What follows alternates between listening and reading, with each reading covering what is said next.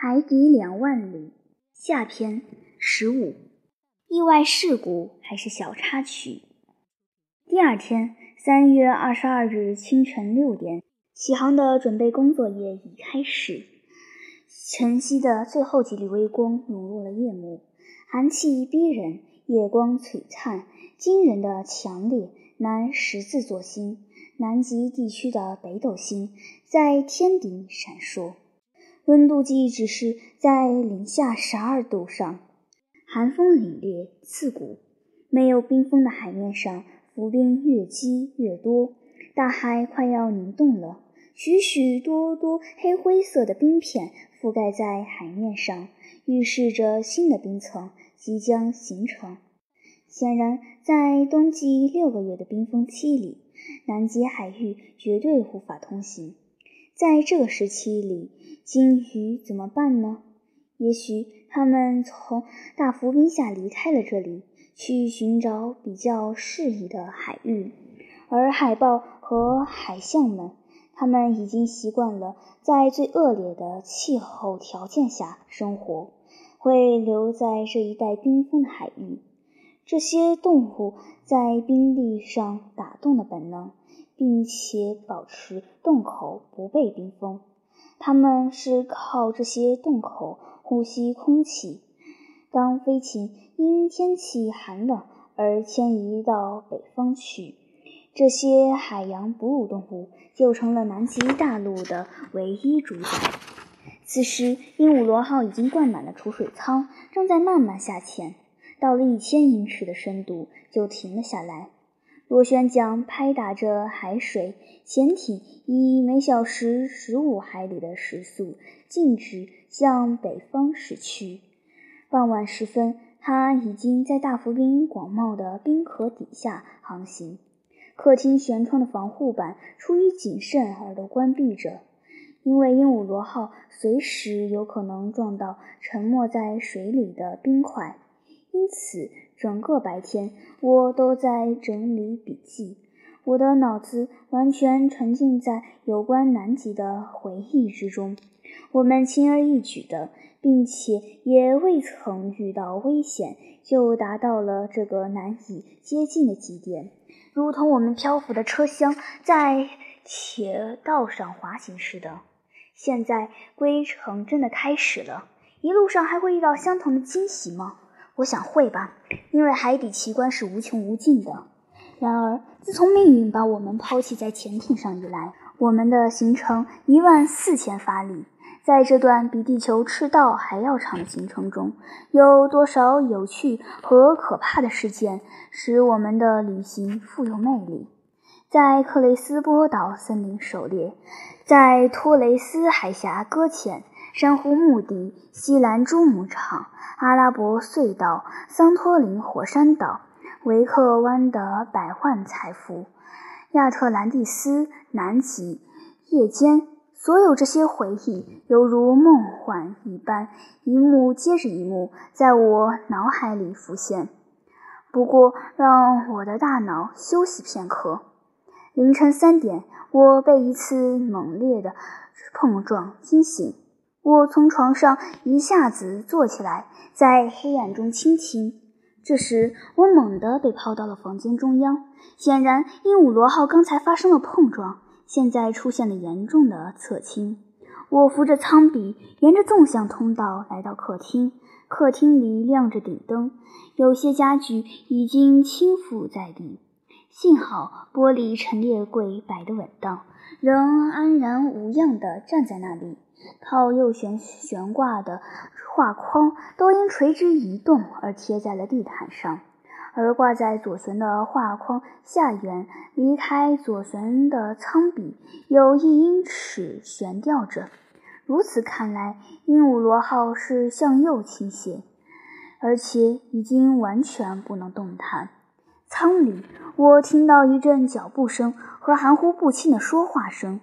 不过，尼摩艇长没有在客厅里出现。我正要离开客厅，贡赛伊和尼德兰赶来了。发生了什么事？我急忙问他俩。我们来这里正想问先生。贡赛伊回答说：“见鬼！加拿大人嚷道：“我可知道是怎么回事。鹦鹉螺号触礁了，而且从它倾斜的程度来看，我认为它不可能像一次在托雷斯海峡那样脱险。可至少，它是否已经回到海面上了？”我焦急地问道。“我们不知道。”贡赛伊回答说。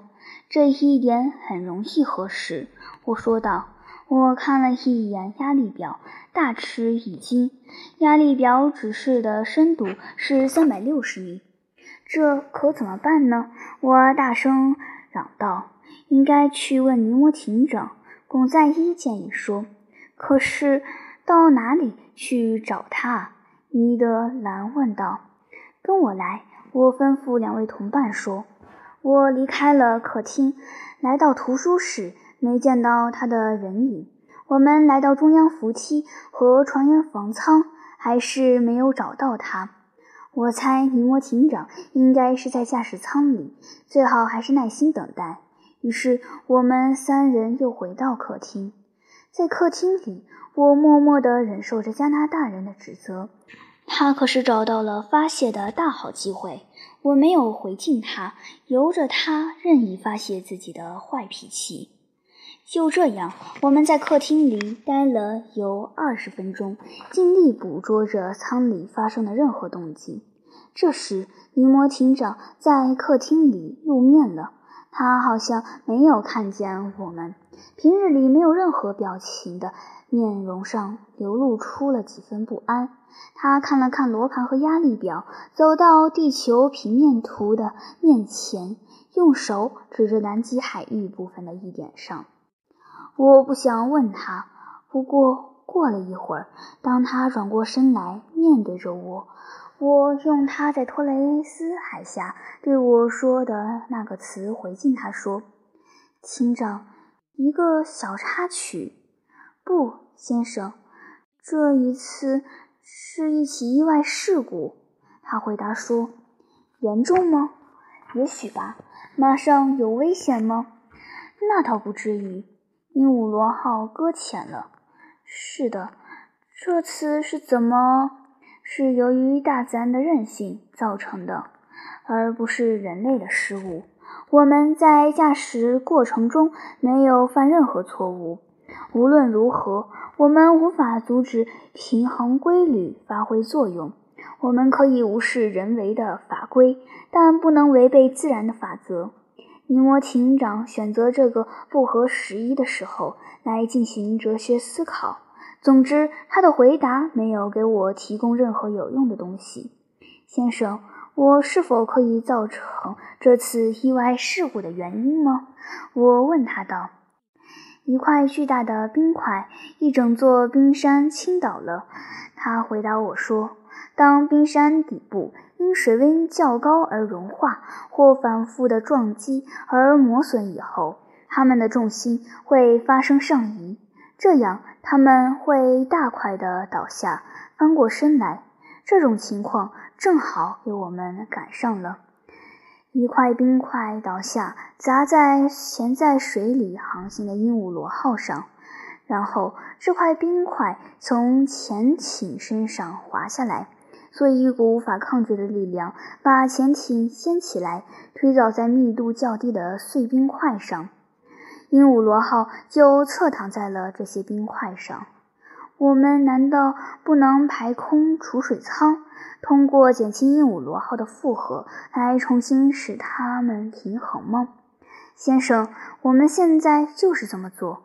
您能听到水泵运转发出的响声，请看压力表的指针，鹦鹉螺号正在重新上浮，不过冰块也在一起上浮。除非有东西阻止冰块上浮，否则我们的处境不会发生变化。的确。鹦鹉螺号仍然向右倾斜着。也许只要当冰块停止上浮时，鹦鹉螺号才能恢复平衡。可是到时候，有谁知道？我们难道不会撞到上面那块半浮冰，而被可怕的夹在两块冰块中间呢？我们在考虑这种情景可能导致的各种结果。尼摩艇长一刻不停地盯着压力表。在冰山倾覆以来，鹦鹉螺号大约已经浮上一百五十英尺，不过仍与垂线保持原来的角度。突然感觉到船身发生了轻微的变动。显然，鹦鹉螺号恢复了一点平衡。客厅里悬挂的物品显著地恢复到了它们正常的位置，舱壁重新接近于垂直。我们中间没有人说话，我们的心情十分激动，密切地注视着。我们感觉到船体在恢复平衡。十分钟过去了。地板在我们脚下重新恢复了水平位置，我们终于站直了。我大声叫喊：“是的！”尼摩艇长一边说，一边朝客厅门走去。“我们能浮出水面吗？”我问他说。“当然。”他回答说。“现在储水舱没有排空，储水舱一旦排空。”鹦鹉螺号当然能浮出水面。艇长走了出去。一会儿，根据他的命令，鹦鹉螺号停止了上浮。再往上浮，就会撞到上面浮冰的底部。还是让它待在水里为好。我们脱险了。这时，贡赛伊才开口说道：“是的，刚才我们有可能被冰块压扁。”或至少被卡在冰块之间，那么由于无法更换空气，就会……是的，我们脱险了。要是完蛋才好呢。尼德兰低声私语道：“我不想跟这位加拿大人进行无谓的舌战，所以没有搭理他。再说……”这时，舷窗的防护板都打开了，外面的光线透过没有遮拦的舷窗投射进来。正如我所说的那样，我们正在水里，不过距离鹦鹉螺号左右两侧大约十来米的地方，分别矗立着一道令人目眩的冰墙，上下两面同样各有一道冰墙。鹦鹉螺号的上方，大浮冰底部的表面像一望无际的天花板，向远处伸展。在它的下方，倾覆了的冰块逐渐下滑，卡在了两侧的冰墙上。鹦鹉螺号被困在了一个大约宽二十米、灌满死水的真正的冰隧道里，因此它只要前进或者后退，然后下潜几百米。就能轻而易举地从大浮冰下脱身。客厅的顶灯已经熄灭，不过客厅依然灯火通明。原来冰壁强大的反射作用把旋灯光强烈的反射进来。我无法描绘电灯光照射在这里任意切割的大冰块表面的视觉效果。冰块的每个角、每条棱、每个面。根据冰块上不同的纹路折射出的不同光亮，那简直是一座令人眼花缭乱的宝矿。尤其是那座蓝色与翡翠绿光的，到处散发着无限柔和和乳白色的微光，悬灯的功率因此而增强了百倍。犹如是一盏透过一琉璃灯塔的突进的强光灯，多美啊！多美的景色！贡赛伊叫个不停。是啊，我应和道，真是令人心旷神怡的景色。尼德，你说呢？哎，真是活见鬼！是啊，尼德兰粗声粗气地回答说，真是漂亮极了。我为不得不承认这一点而感到恼火。我从来没有见过这样的景色。不过，这可能会要我们付出昂贵的代价。要是能让我一吐为快，我想我们这里看到了上帝不容许人眼看到的东西。尼德没有说错，是太美了。突然，巩赛伊惊叫一声，我转过去问道：“怎么了？”先生，快闭上眼睛，请先生千万别看。贡赛伊一边说，一边用手紧紧地捂住眼睛。怎么了，我的小伙子？我眼花，我看不见了。我的目光不由自主地移向悬窗，但是我的眼睛也承受不了透过悬窗投射进来的强烈光线。我明白了发生了什么事。鹦鹉螺号刚才加快了马力，在飞速行驶。于是，刚才冰壁上一个静静的要点，现在变成了一道道曙光。无数金光闪烁，要点交织，连贯在了一起。鹦鹉螺号在螺旋桨的推动下。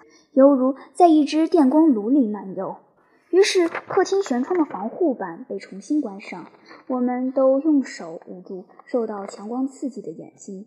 当眼睛的视网膜受到阳光的刺激以后，强烈的光亮就会在视网膜前游离。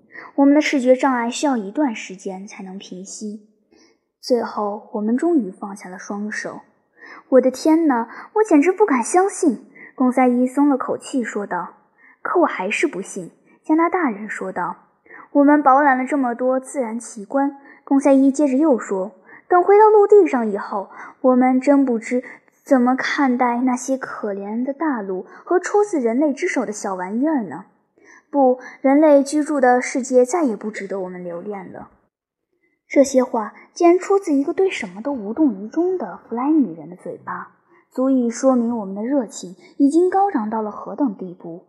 不过，我们这位加拿大人少不了要给我们泼点冷水。人类住的世界，他摇着头说道：“公赛伊友，请尽管放心，我们是回不去了。”此时是凌晨五点，就在这个时候，鹦鹉螺号的前部又发生了撞击。我明白，它的冲角撞到了冰块，这可是操作不当所致。因此，这个由冰块阻塞的海底隧道里航行可不是一件容易的事。因此，我想尼摩艇长会改变航向，或者绕过障碍物，或者顺着弯弯曲曲的隧道而行。无论如何，我们绝对不能因被阻挡而退缩不前。可是，出乎我的意料，鹦鹉螺号明显是在往后退。我们在后退？贡赛伊问道。是的，我回答说：“想必隧道这头不通，那可怎么办？”好办，我回答说：“原路返回，然后从南出口出去，就这么简单。”我这么说，是想表明自己心里很笃定。其实不然。这时，鹦鹉螺号加快了后退的速度，螺旋桨倒转，载着我们飞速倒退。这可要耽搁时间了，尼德开口说道：“早几个小时，晚几个小时，又有什么关系？只要我们能够出去。”“是啊，只要能够出去。”尼德重复道。我在客厅和图书室之间来回踱了一会儿步，我的两位同伴坐着一声不吭。一会儿，我也坐倒在一张长沙发上，随手拿起一本书，机械地浏览着。过了有一刻钟时间，贡赛伊走到我的身旁，问我：“先生看的书精彩吗？”“精彩。”我回答说。“这我信。先生是在看自己的书吗？”“我自己的书。”“果真，我手里拿的是我的著作《海底世界》。我自己还没有意识到。”我合上书本，又踱起步来。尼德和贡赛伊站起身来，想退出去。“朋友，别走。”我挽留他们说：“在走出这条死胡同之前，我们别走散。只要先生乐意。”贡赛伊回答道。几个小时过去了，在这期间，我们不停地看着挂在客厅墙壁上的仪器。压力表指示鹦鹉螺号一直保持在三百米深的水域里航行。罗盘表示，它们始终在向南行驶。速度计指示的时速是每小时二十海里，在这么多狭窄的空间里航行，这个速度是太快了。不过尼摩艇长心里清楚，不能开得太快。可眼下几分钟就相当于几个世纪。八点二十五分发生了第二次碰撞，不过这次是在后部，我的脸色发白。我的两个同伴走到我的身旁，一把抓住巩赛伊的手。我们用目光询问着对方，这要比用语言表达我们的思想更加直截了当。这时，尼摩艇长走进客厅，我迎了上去。南面的去路也被堵住了，我问他说：“是的，先生。”冰山倒下来，封住了所有的出路。我们被困在这里喽。是的。